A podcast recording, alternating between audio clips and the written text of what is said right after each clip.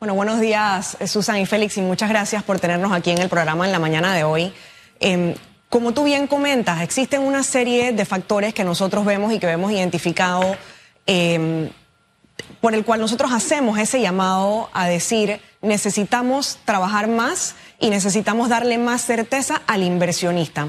Por ejemplo, si bien Panamá ha dado pasos en cuanto a la creación de leyes especiales para la atracción de empresas multinacionales y empresas de manufactura internacional, mucho nos encontramos que cuando esas empresas vienen y se establecen en el país, se encuentran con una serie de trámites burocráticos, los procesos son lentos, no hay claridad en cómo hacer las cosas. Entonces, uno de los llamados que nosotros hacemos constantemente es el que nosotros debemos facilitar el hacer negocios en Panamá una de las cosas también que hemos identificado es que parte de facilitar hacer negocios en Panamá, ¿qué significa? Significa actualizar nuestros procesos, mejorar nuestros procesos, invertir en la digitalización del Estado.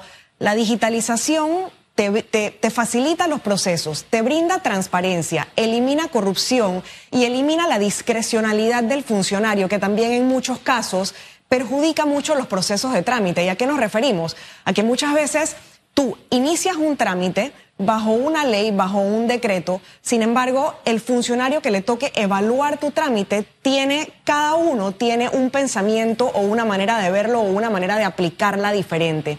Entonces, todas estas son cosas que van dificultando los trámites y los procesos en Panamá. Eh, de ahí que hacemos el llamado entonces a decir, necesitamos facilitar el hacer negocios en Panamá, necesitamos que se genere un clima de credibilidad, de un clima de confianza para que entonces las empresas digan, ¿sabes qué? Vamos para Panamá, vamos a hacer negocio en Panamá, vamos a expandir nuestros negocios en Panamá. En Costa Rica, ¿cómo es? O sea, este país que está al ladito nuestro. No sé si ustedes a nivel de la Cámara manejan información, si es menos burocrático, si es más fácil eh, hacer todas las, todos los procesos y demás. Y, y obviamente la seguridad jurídica, que también juega otro papel fundamental. O sea, ok, tengo eh, eh, procesos mucho más flexibles, estoy automatizada en todos los servicios, pero luego, ¿cómo mantengo esa seguridad de esa empresa? Eh, que lo que le prometí al inicio sea lo que le voy a, cumplir hasta el final, sin llegar al punto que Panamá también pierda cuando hay empresas que de manera irresponsable se instalan en nuestro país y no cumplen con entrega de proyectos y demás. O sea, ¿cómo lograr en realidad ese, ese balance? El gobierno tiene una comisión eh, que no sé si todavía el ministro Rojas está dentro de esta comisión, para atraer esa inversión. Entonces, pero en paralelo tengo estas otras cosas que ocurren, con una hago y con la otra voy destruyendo o retirando. Lo veo desde ese punto de vista. Sí, la, la verdad que tiene que existir mucha coordinación dentro de los diferentes ministerios y dentro de los diferentes órganos del Estado porque en efecto necesitamos trazarnos todos un mismo objetivo, trazarnos todos un mismo norte y pensar en cómo vamos a mejorar nuestras instituciones, cómo vamos a fortalecer nuestras instituciones, pero no de cara a los próximos años, sino de cara al futuro. Es decir, cómo nosotros vamos a lograr esas instituciones más transparentes y más robustas que trasciendan gobiernos, porque flaco favor nos hacemos si hacemos mejoras en una institución en este momento. Sin embargo, cuando viene el próximo gobierno dentro de dos años, entonces vienen a echar para atrás lo hecho o vienen a implementar cambios. De ahí entonces mucha comunicación entre y, cuando y ojo y cuando digo órganos del Estado me refiero a órganos del Estado porque tiene que haber comunicación y tiene que haber coordinación entre el ejecutivo y el legislativo. Que digamos si nos definimos un norte de dónde queremos llevar Panamá como país, cómo queremos ser un digamos, un, paraíso de inversión. Y ojo, me refiero a paraíso en el buen sentido de la palabra, porque no me refiero tampoco a que vayamos a romper las leyes que tenemos o que vayamos a flexibilizar demasiado las leyes. Las leyes son las leyes, las tenemos que cumplir, pero lo que nos referimos es que los, que, el, que los trámites que se realizan bajo los marcos de estas leyes sean de fácil acceso, sean de fácil interpretación. Entonces, en ese sentido, la parte legal o la parte de leyes que tiene que acompañar estos procesos, es decir, la parte que sucede en la Asamblea Nacional, tiene que ir muy de la mano con las decisiones o con el norte que se toman también de parte del Ejecutivo. Es decir, que hay una ausencia de una política eh, pública estatal que lo ha aprobado por este gobierno y también con la Asamblea Nacional se respete en los próximos gobiernos, tal cual usted lo ha mencionado. Aquí un gobierno entra con una política para atraer inversiones, se aprueba, pero llega el próximo gobierno la elimina y posteriormente hace una reforma. ¿Usted cómo traduce? Por ejemplo, el, ranking del Banco Mundial con relación a las regulaciones para hacer negocio, Panamá se ubica en la posición 86, pero llama la atención que para el año 2014 nos ubicábamos en una posición buena o favorable, estaba en el peldaño 55, hemos bajado muchos peldaños en los últimos años. Claro, y de nuevo, yo creo que todo lo que tiene que ver con percepción de corrupción, con falta de transparencia, eh, y con falta de esa competitividad. Es decir, em, si nosotros, nuestros procesos del día a día son procesos difíciles de cumplir, porque tienen mucha burocracia, porque generan mucha duda en las personas que tienen que aplicar a estos procesos, todas esas cosas nos van restando competitividad versus nuestros pares de la región. Entonces, lo que decimos es, hagamos lo contrario, revisemos nuestros procesos, mejoremos nuestros procesos, brindémosle transparencia a cómo hacemos las cosas. Y, perdón, y hay un tema importante que quiero mencionar también. Eh, sobre el tema de la certeza al momento de hacer negocios y es referente a las empresas que hacen negocio con el Estado y los atrasos que tienen estas empresas en que se les paguen sus cuentas. En algunos casos estamos hablando de cuentas de miles o de cientos de miles y en otros casos estamos hablando de cuentas de muchos millones de dólares. Entonces, cuando tú tienes una empresa que dice, a mí me deben 30 millones de dólares, a mí me deben 40 millones de dólares, ¿Qué ganas tiene esa empresa de seguir invirtiendo en este país si no tiene certeza del momento en que se le van a pagar sus cuentas? Y eso se presta para dineros mal manejados y despilfarrados. Y le explico por qué. Porque al final esa empresa que Susan ya me dice, mira, ven, Marcela, licita. No, pero es que demora. Bueno, mira, ponle este precio para que porque lo sé, lo sé que ocurre. Entonces el empresario al final tiene que subir el precio de la obra que va a hacer porque el banco cobra los intereses. Entonces nadie va a vender algo en dos dólares para recuperar dos dólares. Eso no tiene sentido. O, o, peor, recuperar un dólar. Entonces sí siento que aquí hay, hay, un, hay una tarea pendiente desde hace muchas administraciones. Al día de hoy, ¿cuánto se le adeuda a las empresas? Y que sé que a la Cámara de Comercio se acercan muchas diciendo precisamente, me deben, me deben, me deben, me deben, no puedo invertir, no puedo contratar. Todo se va deteniendo y obviamente no quiero volver a entrar a licitar con el gobierno. Mira, no, no, no, no manejo la cifra específica, pero seguramente son cientos de millones de dólares. Cuidado que más de cientos de millones de dólares, porque como te digo, en estos días estábamos con una empresa, una empresa que nos decía que les debían 33 millones de dólares. Entonces, son cifras importantes, son cifras importantes y que necesita existir ese compromiso de parte del gobierno de poder hacer frente a sus obligaciones y de poder pagar sus cuentas a sus proveedores en los tiempos que se han establecido por contrato, porque como tú bien dices, si no, entonces las empresas tienen que incurrir en los costos de financiamiento de esos proyectos y todo eso va aumentando el precio. Y nos cuesta más a todos los panameños. Así es. Al final eso no es rentable para nadie. Es como cuando yo le digo a la gente que pide préstamos eh, estos por ahí por la calle al 20, el 30, al 40%. ¿Eso qué es? Usted está viviendo toda la vida ahí amarrado a eso. Bueno, al final eso es lo que está ocurriendo con nuestro dinero.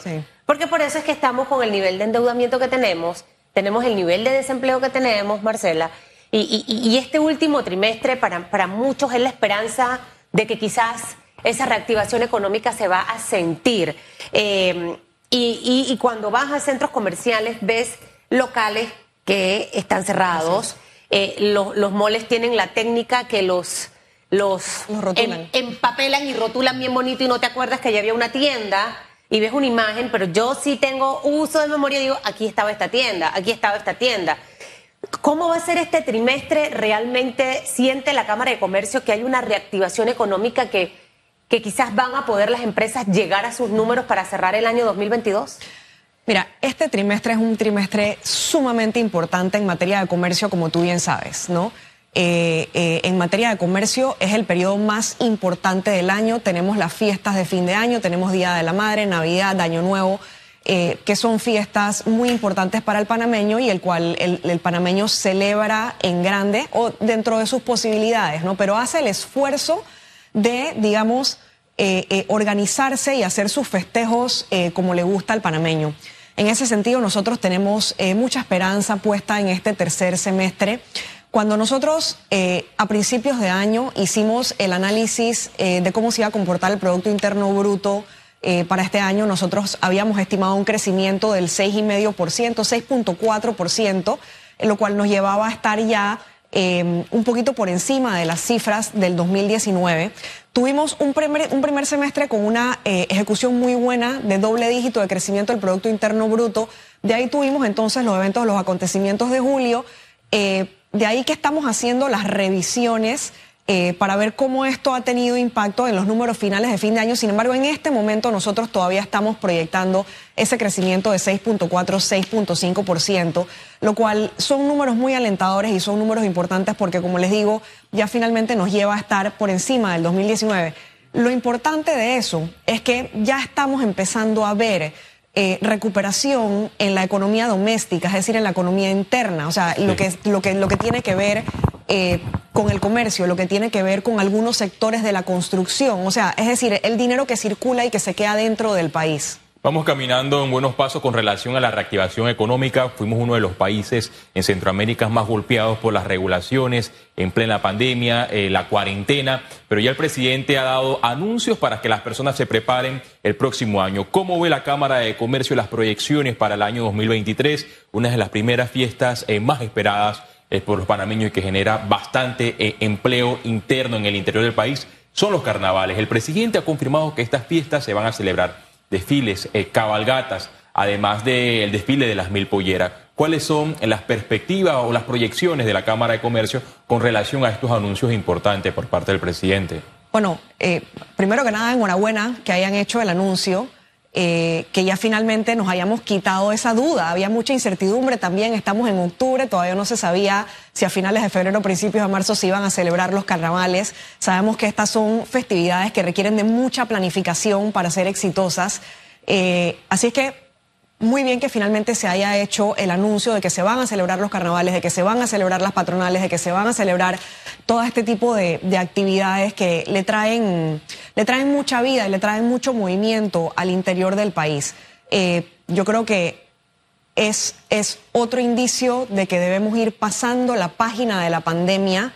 Eh, si bien el virus no se ha ido del todo, la verdad es que ya estamos viviendo una vida prácticamente normal a como la estábamos viviendo antes de la pandemia y yo creo que así tiene que seguir siendo, porque tenemos que nuevamente pasar la página, seguir echando para adelante, sobre todo seguir echando para adelante en esa reactivación económica, en esa generación de empleos y actividades como estas son muy importantes para, para esos sectores y para esa área del país. Y que se planifiquen desde ya, ¿no? O sea, porque ya los empresarios van armando toda su oferta, los paquetes, las cosas no se anuncian de hoy para hoy. Eso tiene una programación para que pueda tener su efecto. Eh, creo que enhorabuena todo lo que venga. Yo contaba que desde que me dio COVID en mayo, cuando Hugo Enrique Famanía me lo pegó, eso siempre lo voy a decir, lo siento. Tremenda trazabilidad. Ajá, tremenda trazabilidad. Este, yo no uso mascarilla.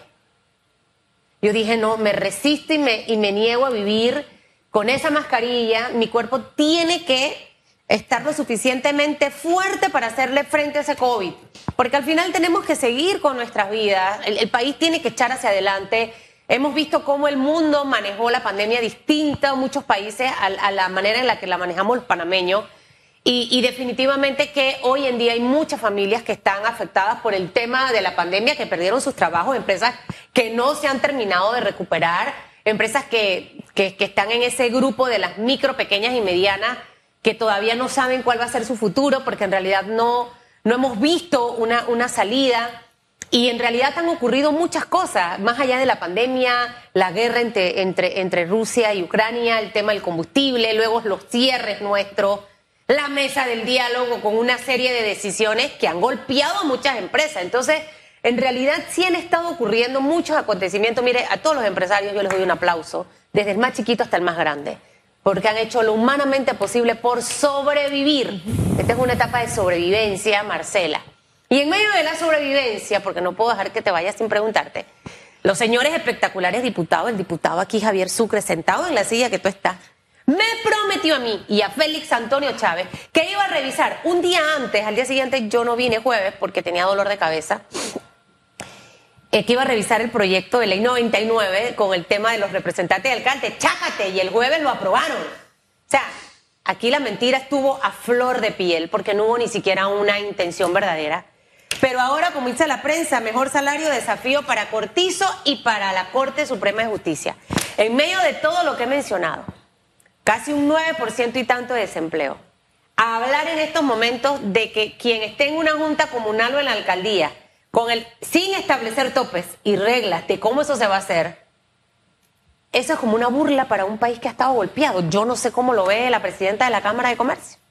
Bueno, nosotros tenemos meses, meses hablando de temas de presupuesto del Estado, hablando de temas de que tenemos que recortar gastos y de que tenemos que comportarnos como si estuviéramos en austeridad. Porque sabemos y conocemos los niveles de deuda que tenemos. Sabemos que no hemos llegado a los niveles de ingresos que necesitamos. Entonces, realmente, eh, si esto fuera una empresa privada o si se manejara como una empresa privada, eh, lo primero que tú tienes que hacer es tú tienes que evaluar tu nivel de ingresos y ahí tú tienes que evaluar tu nivel de gastos. Y si tus ingresos no son los mismos, tú tienes que recortar gastos. Y ojo, esto no significa rebajarle salarios a la gente, pero esto significa que probablemente no es momento para estar haciendo revisiones de aumentos de salarios. Entonces, señores, ustedes eh, fueron electos por votación popular. Ustedes sabían las condiciones en las que iban a trabajar. Ustedes conocían los salarios, ustedes conocían, o sea, no, nuevamente, no, me, me parece que... Y yo le decía al diputado aquí Sucre que quizás la iniciativa del todo no sea mala. Si tú me amarras eso a efectividad y eficiencia como trabajan las empresas privadas. Por esa razón, a mí, me, a mí me cuesta creerle a un diputado, Marcela. De verdad, creo que el resto de los políticos tienen un poquito más de chance que yo les crea.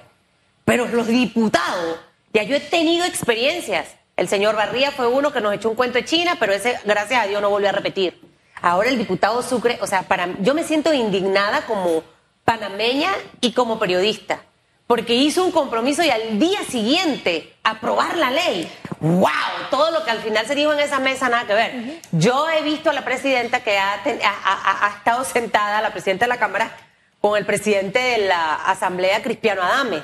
Yo siento que al final los diputados siento como que son de esos, de esos caballeros que se sientan y escuchan y escuchan, sí, sí, sí, sí, sí, sí, sí, sí, sí, sí, sí, y después no hacen absolutamente nada. Y si hacen algo es todo lo contrario a lo que han hablado y a lo que han dicho.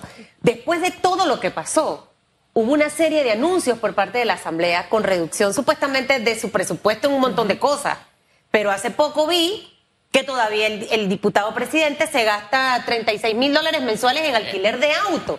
Entonces, de verdad, por eso es que usted, señor y señora que me ve, usted tiene que pensar bien en quién va a votar, en alguien que le miente en su cara realmente. O sea, siento que estamos en una empresa, con todo lo que ocurre, no pasan estas, esas tomas de decisiones, porque en la empresa privada es diferente. Y, como tú bien lo has dicho, em, si estuviéramos en un momento normal, de economía normal o de crecimiento, en ese momento, entonces, en efecto, cabría perfectamente el poder hacer una revisión de salarios, evaluar quién se merece un aumento de salario, casarlo con temas de productividad. O sea, esos, eh, eh, esos aumentos casados con productividad incentivan a la gente a querer hacer mejor su trabajo. Entonces, eh, no, es que no, es que no se revisen los salarios porque no se revisan los salarios, es que se tiene que hacer en el momento adecuado.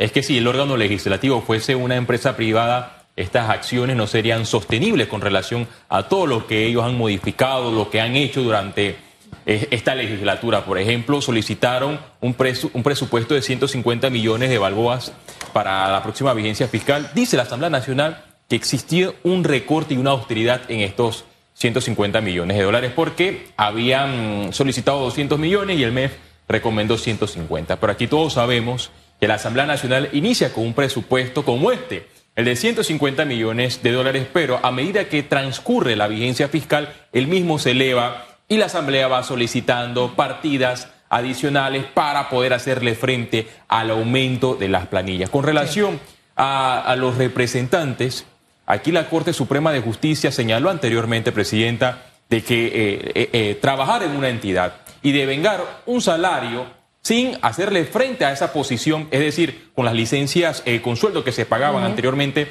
violaban la Constitución. Ya hay un fallo como precedente, pero la Asamblea Nacional insiste en ir por esta vía, buscar que los representantes tengan un salario elevado, es decir, para que usted tenga una idea si me está escuchando. si un servidor público debe un salario de 7 mil dólares como asesor y en las próximas elecciones él aspira a representante y, el salario de representante en esa comuna es de 2 mil balboas, él puede decir, bueno, yo me quedo con el salario de servidor público de 7 mil balboas y dejo el de 2 mil balboas. Pero esa posición entonces en el sector público, ¿quién la devengará? Entonces, son estos proyectos de ley que quizás lleguen al órgano ejecutivo para la sanción. No se sabe si, eh, si el presidente la sancione, pero nuevamente llegará a, la Asamblea Nacional, digo, a, la Corte Suprema de Justicia, que es la que tiene la última palabra. Mira, y, es importante recalcar lo siguiente, con ese ejemplo que tú acabas de poner, realmente eso genera una serie de distorsiones donde tú, una persona que entra a un puesto, ahora te va a decir, no, no, es que yo, yo, yo voy a aspirar a este otro salario. Entonces, ¿cómo se planifica el presupuesto? O sea, cuando te sientas a, tirar números, como decimos en buen panameño, ¿cómo tú planificas el presupuesto si tú no sabes esta persona va a ganar este salario o va a ganar este otro salario? O sea, cómo le asigno un valor, no? Entonces, eh, realmente, como tú bien has mencionado, también existen ya precedentes. Yo creo que esto seguirá su curso, esto llegará a manos del presidente. El presidente tendrá la decisión sobre qué hacer. ¿No? El presidente y la corte luego. o sea, todo va a depender, porque sabemos que si el presidente la veta, eh, los diputados pueden hacerlo por insistencia, o sea, ellos se tienen sus mecanismos. Yo, yo en realidad eh, admiro a toda la gente que se siente a conversar con los diputados. Yo te admiro, Marcela. Yo creo que a mí se me sale el cobre, como decimos en buen panameño, porque eh, de verdad que hay un límite en el tema de la paciencia y el descaro de muchos que ahora hasta pretenden, tienen intenciones ocultas de convertirse en candidato presidencial. ¡Wow! Pero depende de usted, depende de mí que al final los mejores lleguen a gobernar. Usted tiene que mirar siempre Panamá como una gran empresa privada. No la mire como, como ese, como, como al gobierno, no. Miremos a Panamá como una empresa privada, donde yo tengo que tener a los mejores gerentes, a los que van a gerenciar bien, a los que van a cuidar cada centavo. Así como en una empresa privada ocurre, donde voy a capacitar al personal, donde voy a construir una cultura de trabajo donde voy a eliminar la corrupción, donde voy a realmente a fiscalizar para cuidar los accionistas, somos todos los panameños. Entonces tenemos que tener ahí a la gente clave. No se vaya con gente mentirosa, descarada, que se la pasa toda la vida pegándole mentiras, que dicen una cosa y los hechos dicen otra. Esa es al final la reflexión que en medio de todo eh, quiero dejar y dependerá del presidente y de la Corte la decisión que tome en frente al tema del salario. Por ahí viene Willy Bermúdez, así que el segurito que nos va a decir si está de acuerdo o no está de acuerdo. Él es un empresario, se metió a la, política porque quiere servir, entre comillas. Así que creo que ahí vamos a tener como una medición, Félix, ¿no? Para desarrollar el tema. Sí, eh, Presidenta, antes de finalizar esta entrevista me gustaría conocer su opinión con relación a la mesa del diálogo. 6 y 7 de octubre es la fecha. ¿Qué espera el sector empresarial? Por primera vez va a tomar participación distintos sectores de, de este gremio, luego que los otros movimientos eh, participaron de una primera fase. Nosotros fuimos convocados por primera vez de manera formal la semana pasada a conversar con la iglesia, quien nos invitó a, sentarnos para conocer las expectativas del sector productivo, del sector empresarial de cara a la segunda fase del diálogo. Nosotros hemos sido claros en informarles eh, la semana pasada que el sector privado panameño, el sector productivo panameño siempre va a estar abierto a dialogar, porque nosotros tenemos que ser siempre parte de la solución. Sin embargo, estos diálogos tienen que darse en un ambiente de construcción y en un ambiente donde estemos enfocados a encontrar soluciones reales a los problemas que aquejan el país. Entonces, realmente eh, no, es, no es cuestión de irnos a sentar en un lugar donde ya las reglas del juego están predefinidas nosotros tenemos que ser parte de quienes construyen esas reglas del juego. ¿Y cuáles son esas reglas del juego? Nosotros tenemos que ser parte en la, en la elección o la definición del mediador. El mediador es sumamente importante en esta discusión. Tenemos que poder hablar o definir juntos cuáles van a ser los temas que vamos a tratar. Y ojo, para la empresa privada es importantísimo que podamos revisar los acuerdos o los temas que ya se pactaron en la primera instancia, donde, como ustedes bien dijeron, nosotros no fuimos parte. Sin embargo, todos esos acuerdos lo que hacen es impactar la ejecución del sector privado, ¿no? Y por ahí entonces otra serie eh, de temas como también algo importantísimo. Si estamos sentados en una mesa del diálogo, Entonces, no se puede vulnerar la paz social, no puede haber amenaza ni puede haber hechos que, que, vulneren la paz social, que vulneren el libre tránsito, las libertades de las personas. Eh, entonces, realmente son una serie eh, de condiciones que pedimos que se den para que el diálogo realmente pueda ser productivo y exitoso. Y que el gobierno ejerza su papel de, liderazgo en esa mesa para que no se pasen allí de, de tono. Gracias, Marcela, por haber estado con nosotros esta mañana. Marcela Galindo, presidenta de la Cámara de Comercio.